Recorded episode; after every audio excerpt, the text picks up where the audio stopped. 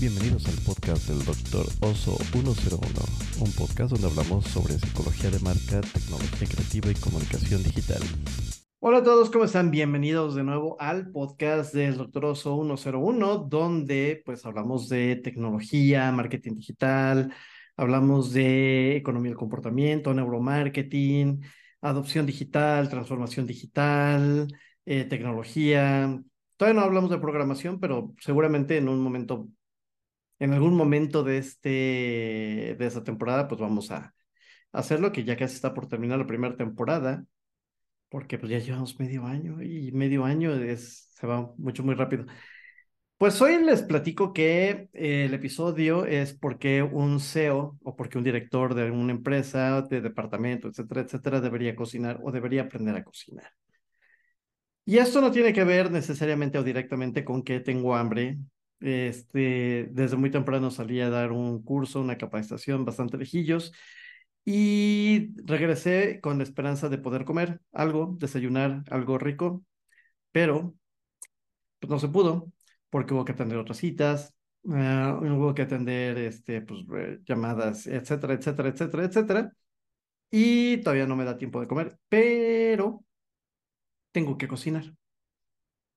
Entonces, pues ese también había sido ya un episodio en a Salgado Media, donde eh, entrevisté a Hazel, que es chef, eh, tiene una serie de posgrados en temas de educación, lo cual pues este, la hacía la candidata perfecta para que en ese programa pues nos pudiera dar las, eh, los motivos de cómo, cómo y por qué alguien que dirige un departamento tiene que cocinar. Como no está Hazel y no la pudimos invitar de nuevo, pues vamos a, este, a recrear partes de ese episodio que a mí me parece muy interesante porque pues uno como emprendedor, como entrepreneur, como solopreneur, eh, como le quieras poner, pues tenemos que pasar justamente por estos procesos. Y la cocina no es que te pongas a cocinar y de repente te vengan las ideas, baje la musa y quiera trabajar contigo y te dé todas sus ideas y te toque con su divina inspiración, sino que es un tema de orden. Y además de este tema de orden, es un tema de creatividad, que es lo más importante, además del orden. Entonces, el punto número uno sería pues el tema de la administración de equipos. Igual que administramos equipos, también tenemos que en la cocina administrar los insumos, que serían todos los ingredientes que vamos a utilizar para, para crear una receta, pero primero hay que saber qué receta vamos a hacer, qué es lo que queremos hacer y cuáles son los ingredientes que lleva. Igual tenemos que hacerlo en nuestros negocios, en nuestras empresas, saber qué es lo que queremos y muchas veces le llamamos KPI. Pero el KPI no es necesariamente el objetivo final, es el camino que hay que recorrer para poder llegar a un objetivo. Siempre digo, el KPI, que es este camino, es cómo vas sabiendo, primero, cómo sabes que puedes llegar a ese, a ese indicador o cómo es que sabes que puedes cumplir ese indicador si no es algo que te estás imaginando, algo que de repente alguien te dijo que tenías que deber o tener y eh, pues, ¿cómo llegas a eso? ¿Cómo sabes que vas por el camino adecuado para todo eso? Justamente ese es el camino del KPI y es el mismo camino que sigues para generar un platillo. Debes tener los elementos que en el caso del negocio serán tus métricas, tus analíticas, eh, tus, eh, tu serie de objetivos y esos objetivos deben ser, por supuesto, alcanzables, medibles, con tiempo o una temporalidad este, con objetivos escritos, escritos principalmente. Y este, mm, había otro punto que se me escapa, que tiene que ver con escritos y en un lugar donde los puedas ver. Eso también es importante. Que todo el tiempo puedas estar checando si es que estás por el camino adecuado de ir por eh, esos KPIs, ¿no? Ahora también el KPI no tiene que ser como muy alto. Eso también en la cocina tendría que ver con que el platillo no debes esperar que sea un gran gourmet, pero sí que sepas que puedes alcanzarlo eso. Y decía eh, Barry Schwartz en su libro de la paradoja de la elección, el secreto a la felicidad se llaman bajas expectativas. ¿Por qué? Porque si de pronto tienes KPIs demasiado altos o indicadores demasiado altos, pues seguramente tus equipos no van a llegar a, cumplirlo y entonces pues va a haber una frustración justamente porque son eh, objetivos inalcanzables. Ahora, si esperas poco o esperas nada, pues muy seguro los resultados puedan darte una sorpresa, ya sea que se hayan sobrepasado y te den mucha alegría, o que estés muy cerca o te quedes muy cerca de, este, de llevarlos a cabo. En cualquiera de estos dos casos quiere decir que eh, más o menos por allá anda el KPI, no, no debe ser tan alto. Yo sé que eh, bajo esta filosofía cornegiana de Miguel Ángel Cornejo y de Alex Day y todos estos motivadores, pues tendría que ser mucho más arriba de un 110% o un 300% si eso fuese posible. Pero tú y yo sabemos que en nuestro foro interno no es posible. Entonces, y sobre todo con lo que tenemos. Justamente por eso ese tema de administración de procesos nos dice si vamos a poder llegar o no vamos a poder llegar, o si tenemos las cosas necesarias para poder alcanzar justamente este objetivo. ¿Ok? El número dos sería ir mezclando todos estos ingredientes. Mezclar los ingredientes no de pronto causa placer solamente porque huele rico, se ve muy bien, este, ya estás salivando porque te estás imaginando el resultado eh, ideal, sino que además, o el resultado final, sino que además, pues tiene mucho que ver con saber exactamente con qué cuentas y de qué dependes, o qué objetivos eh, o qué partes de esos objetivos van a ser más complejos que otros, otros van a ser más sencillos, etcétera. ¿Cómo factorizas todo esto? ¿Ok? Entonces, ir mezclando también nos va, nos va dando una idea de si vamos a lograr que ese platillo sepa rico o no sepa rico. También tienes que tomarte tu tiempo para desarrollar. Y esto es, eh, no nada más en tema de desarrollo de softwares, pero también en el desarrollo de los productos, en el desarrollo del equipo eh, de, que, trabaja contigo o que colabora contigo, eh, en el desarrollo del producto, en fin, también darle tiempo porque es una de las cosas que también tienen estos objetivos SMART, es que puedas establecer en, en qué periodo de tiempo se van a, van a ir resultando o van a, se van a resolver o vas a lograr o tienes para hacer ciertas, ciertos procesos. Lo mismo pasa en la cocina. No todo lo que mezclas en la cocina, pues tiene que ser de inmediato. Por ejemplo, si vas a hacer pan, mezclar los ingredientes para hacer la masa y amasarlo, pues necesita un proceso, necesita un tiempo, necesita que la masa descanse, que este, los elementos que le pusiste, eh, la levadura, por ejemplo, pues eh, haga su trabajo e infle la masa, etcétera, etcétera. Y eso no lo puedes apresurar. Entonces, parte de todo esto, pues tendría que tener o tendría que ver con que puedas planear con antelación para que no te agarren las prisas y de pronto pues tengas que tratar de mover cosas y que esa masa de ese pan que a lo mejor iba a estar muy buena y muy rica y bien esponjosa, pues ahora resulta que pues va a ser como, como un masacote, una cosa así. Tener éxito después de haber fallado. Y sí, muchas veces empezamos a hacer eh, pues algunas recetas. Eh, hoy en la mañana me contaba este, el chofer del Uber de una receta de mole.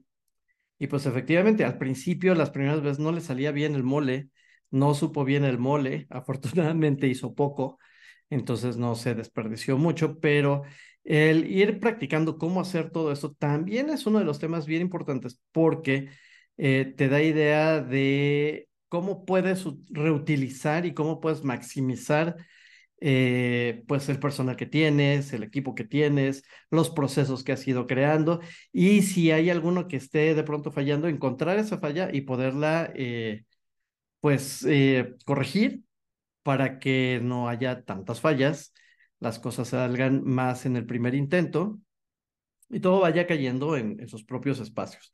También puedes ir midiendo las capacidades que tiene la gente en tu equipo y saber en qué momento alguno de ellos podría fallar y cómo podrás resolver eh, antes de que falle. Algún tipo de estrategias que, bueno, que diseñes algún tipo de estrategias que te ayuden a evitar que esos fallos puedan retrasar procesos o puedan perjudicar de manera importante el, el producto. Usar lo que tienes. También eh, no es que vayas a despedir a todo tu equipo para reemplazarlo por otro que sea más eficiente. Cada una de las piezas que tienes o cada una de las personas que tienes dentro de tu equipo pues trae algo importante a la mesa y, y, coopera con algo que en su experiencia es lo mejor que saben hacer. Y por eso están dentro de este equipo. Y entonces puedes ver cómo uno puede apoyar a otros dentro de la organización. Conocer también a la gente que invitas. Eh, es importante saber cuáles son las capacidades, no nada más lo que te dice un currículum. Muchas veces están sobrados de lo que dicen que, que pueden hacer o que pueden lograr o de las actividades que han realizado en otros lugares. Eh, habrá pocos casos en los que puedan exagerar estas habilidades o exagerar sus capacidades en el papel, pero seguramente pueden compensarlo con otras eh, habilidades que tienen, que a lo mejor no mencionaron, pero que además son muy buenas y traen mucho valor hacia el equipo. Entonces, eso es importante. Desarrollar habilidades también. Si no cocinas de manera regular, no puedes esperar tener un gran equipo. Si no sabes cómo funciona toda la gente y no estás pendiente de cómo es que funciona y dices, eh, ya, ya sé, ya, eh, ya lo analicé, ya tengo una idea de qué pasa.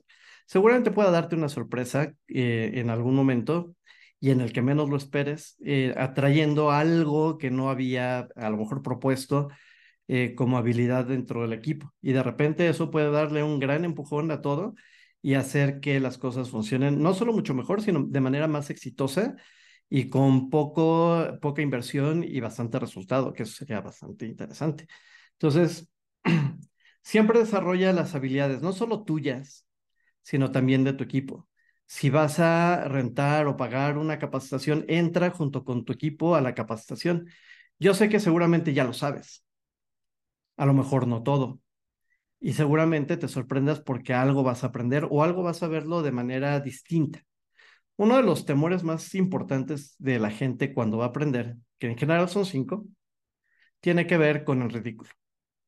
Eh, que de pronto a lo mejor el instructor voltea a verte y te haga una pregunta de algo que se supone que eres experto, que ya sabías y no lo puedes responder, también no quiere decir que es una señal de debilidad del líder del equipo, sino también Quiere decir que tienes o necesitas estar actualizándote, necesitas, igual que tu equipo, aprender y ver desde otro punto de vista las cosas para poder mejorar los procesos de negocio o los procesos de comercio o los procesos administrativos o de producción o de venta, etcétera, etcétera. También necesitas este, poder resolver todo ese tema. Entonces, sí es importante que si vas a entrar, también desarrolles tus propias habilidades. También la planeación.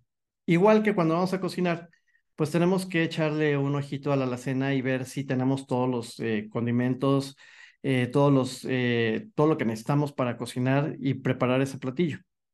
Si no los tenemos, pues obviamente nos vamos a ver muchos problemas de dejar procesos a la mitad simplemente porque no tenemos todos los elementos.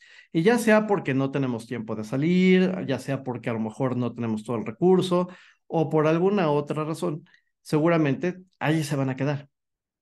Y entonces, pues habrá que improvisar algo para poder resolver, tener ese platillo, no desperdiciarlo y poderlo reutilizar en otro platillo que podamos hacer y que podamos consumir también. Entonces, siempre es importante todo eso junto con el tema de innovar y experimentar. A lo mejor pudiera ser que esa receta, pues le podemos poner un toque adicional un toque más personal y a lo mejor agregar un elemento del que nos encante y que sea como nuestro sello personal. Por ejemplo, en, cuando son temas dulces, a mí me encanta ponerle canela a las cosas y un poquito de vainilla. Pero cuando es salado, me gusta agregarle habaneros. sí, pimienta y habaneros. Entonces, este, eso puede darle el, toque personal al platillo, pero además puede darle el toque personal al grupo de trabajo, a los resultados y que la gente pueda eh, saber sin, sin mucha investigación que tiene que ver contigo. A mí me pasa, por ejemplo, cuando, cuando doy clases eh, en el diplomado de comercio electrónico, pues hay algunas de las clases en las que enseño cosas adicionales que a lo mejor no debería enseñar y que no vienen dentro del programa. Sin embargo, las enseño, las muestro, porque tiene que ver con cosas que estamos haciendo, pero además tiene que ver con ayudarlos con los procesos de la presentación de su proyecto. Y más de una vez el coordinador del proyecto ha dicho, ah, esa es la mano de Toño. Ahí se nota la mano de Toño, se nota que hicieron esto, se nota que hicieron esto otro más, se nota que... Porque es algo que siempre critico y entonces trato de ayudar en esa parte donde siempre critico cuando es posible y entonces pues el equipo entiende por qué le estoy diciendo las cosas, para qué se las estoy diciendo y cuáles son los resultados que puede obtener. Y ellos pues van adoptando algunas de estas prácticas que sienten que caben dentro del proyecto que están haciendo y obviamente esto pues se proyecta en la presentación donde cuando participan en ese punto en específico, pues está robustecido porque saben exactamente qué es lo que tienen que decir, cómo lo tienen que decir, por qué lo están diciendo, por qué realizaron estas acciones, etcétera, etcétera. Entonces, pues eso es bien importante y serían como mis puntos del por qué un CEO, un director tendría que cocinar. Espero que no les haya abierto mucho el apetito. Yo voy a ir a cocinar algo porque tengo mucha hambre y los dejo porque ya me voy a comer y para que nos veamos la próxima semana en otro episodio del podcast del Doctor Oso 101. Ya saben, aquí está. Siempre me equivoco con ¿Dónde están las cosas? Ahí está, ahí está. Cursos, talleres, marketing digital, tecnología. Ya saben que nos pueden escuchar a través de Google Podcast, Apple Podcast, YouTube Podcast, eh, Spotify. También nos pueden escuchar ahí. Y pues cada una vez a la semana de repente ponemos algo que no tiene que ver con el podcast, eh, alguna entrevista, eh, algún, alguna cosa especial como la presentación del negocio hace, hace algunos episodios. Y pues nada, nos vemos en el siguiente. Pórtense bien. Provecho. Gracias por escuchar el episodio de hoy y nos vemos en el próximo. Chao.